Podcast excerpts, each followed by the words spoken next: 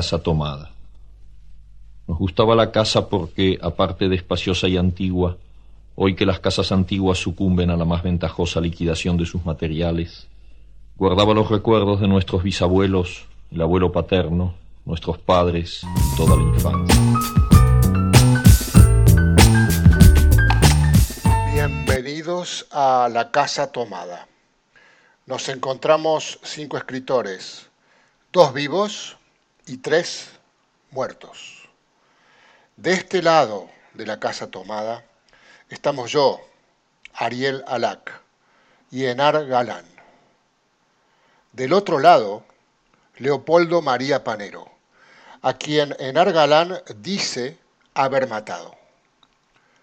También está Roberto Bolaño, a quien me encontré cuando llegué a Blanes, y Pedro Alac, mi hermano, fallecido en 2009.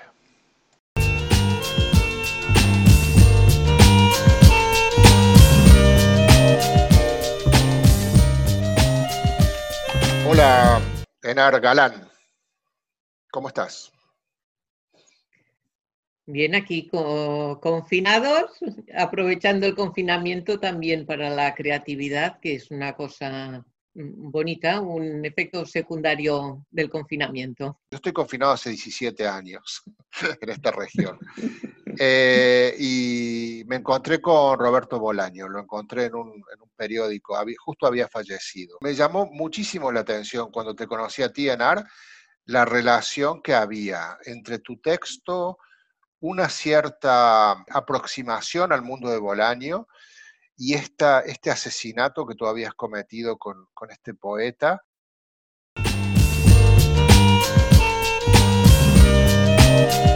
¿Cuál fue su relación literaria y cuál fue la relación entre su forma de ver el mundo y su vida? Tanto Panero como Bolaño en algún momento han sido tildados de escritores malditos, también porque ambos fueron capaces de asomarse al abismo, porque se atrevieron a mirar un espejo desasosegado incluso el horror de la muerte. Y cuando estuve de vuelta con la bandeja del mate, le dije a Irene, tuve que cerrar la puerta del Para pasillo. concluir esta tarea loca de comparar un texto de Panero con un universo enorme como el de Bolaño, decir que tanto Panero español como Bolaño chileno fueron grandes autores experimentales, ahí reside la afinidad. Te lo leo, Enar, eh, y se lo leo a, los que están escuchando, para que se entienda la relación que establecí con este escritor, Roberto Bolaño, chileno, que vivió en Blanes, como yo. Roberto Bolaño baja de nuevo las escaleras desde la iglesia.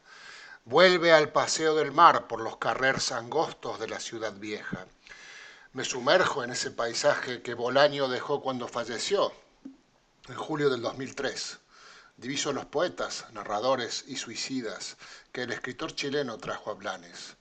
Pasean por donde los barcos pescadores esperan salir en la madrugada azul, cuando los niños parten a la escuela Joaquín Ruira.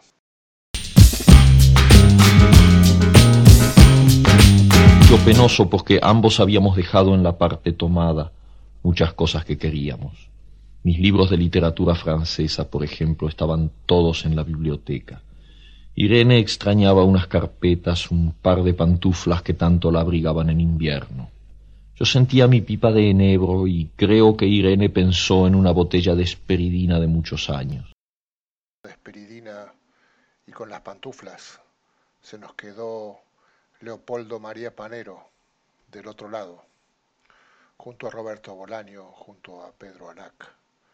Vamos a escuchar en la voz de Enar, la voz de Leopoldo María Panero en uno de sus relatos. Es conocido como poeta, pero sus relatos no son tan conocidos. De cuentos completos de Leopoldo María Panero, un relato en la voz de Enar Galán y esa noche tenía la certeza de que aquella época en que era lícito el sueño y más cierto que la tristeza de lo real, volvería para vengarme de los otros, de los adultos, de los viejos, de los muertos que constituyen el espacio visible, la calle, el mundo, y recorren como borrachos el trayecto de su existencia en busca de una moneda ruin, emblema de un interés cuya clave perdieron u olvidaron, una moneda de cuño borrado que los hombres se pasan de mano en mano en silencio. Y vos, la voz del hermano superviviente, los isandúes de Pedro Alac. Andrés murió debido a que los isondúes lo mataron, y sucedió de la siguiente manera. Andrés iba por la selva, camino de su casa, y lo sorprendieron los isondúes. Lo fueron llevando engañado con su luz, que prendían y apagaban. Luego la depositan sobre un colchón de hojas en medio de la selva, y el héroe cae muerto. Y luego es dejado muerto debido a que la selva es peligrosa. Pedro Alac.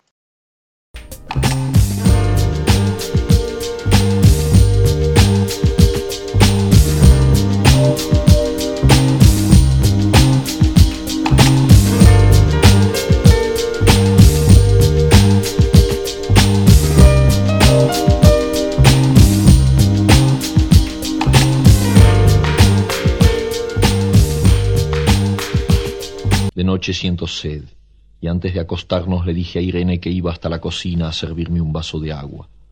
Desde la puerta del dormitorio, ella tejía. Oí ruido en la cocina. Tal vez en la cocina o tal vez en el baño, porque el codo del pasillo apagaba el sonido. A Irene le llamó la atención mi brusca manera de detenerme y vino a mi lado sin decir palabra. Nos quedamos escuchando los ruidos notando claramente que eran de este lado de la puerta del roble, en la cocina y el baño, o en el pasillo mismo donde empezaba el codo casi al lado nuestro. No nos miramos siquiera. Apreté el brazo de Irene y la hice correr conmigo hasta la puerta cancel. ¿Qué crees que se quedó dentro de la casa? Pues se quedó la presencia física de Panero, los versos que improvisaba, las canciones que me susurraba, el encuentro cara a cara con los límites de la locura, las conversaciones con el resto de escritores de la feria, el ambiente de la feria. Pero sin embargo, me llevo puesto de por vida todo lo que narro en este libro, este viaje mágico que fue al centro del mundo, que es eh, Ecuador, ¿no? que resultó ser un viaje iniciático para mí, un regalo del universo lleno de literatura, de emoción profunda y muy tierna, y la complicidad que establecimos entre Panero y yo. De día eran los rumores domésticos, el roce metálico de las agujas de tejer, un crujido al pasar las hojas del álbum filatélico. La puerta de roble, creo haberlo dicho, era maciza. En la cocina y el baño que quedaban tocando la parte tomada, nos poníamos a hablar en voz más alta o Irene cantaba canciones de cuna. En una cocina hay demasiado ruido de losa y vidrios para que otros sonidos irrumpan en ella. Muy pocas veces permitíamos allí el silencio, pero cuando tornábamos a los dormitorios y al living, entonces la casa se ponía callada y a media luz, hasta pisábamos más despacio para no molestarnos yo creo que era por eso que de noche, cuando Irene empezaba a soñar en alta voz, me desvelaba enseguida.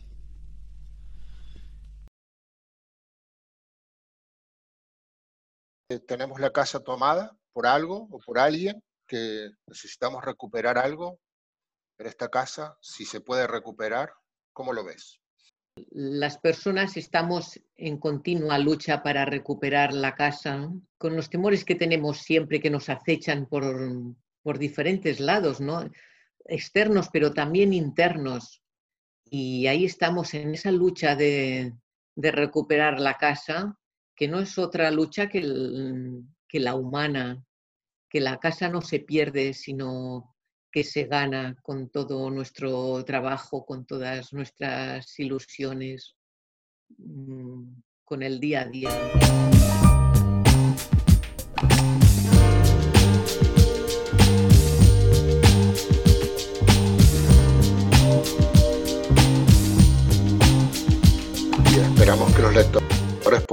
Encontrarse con este tesoro. Yo maté a Leopoldo María Panero en Argalán. Muchas gracias. A ti, Ariel.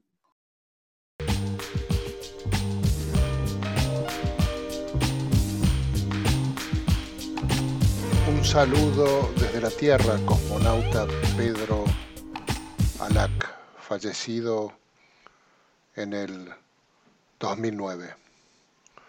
Un saludo desde la Tierra a los cosmonautas Roberto Bolaño y Leopoldo María Panero. Aquí, cosmonauta Ariel Alac y cosmonauta Enar Galán. Gracias por escuchar.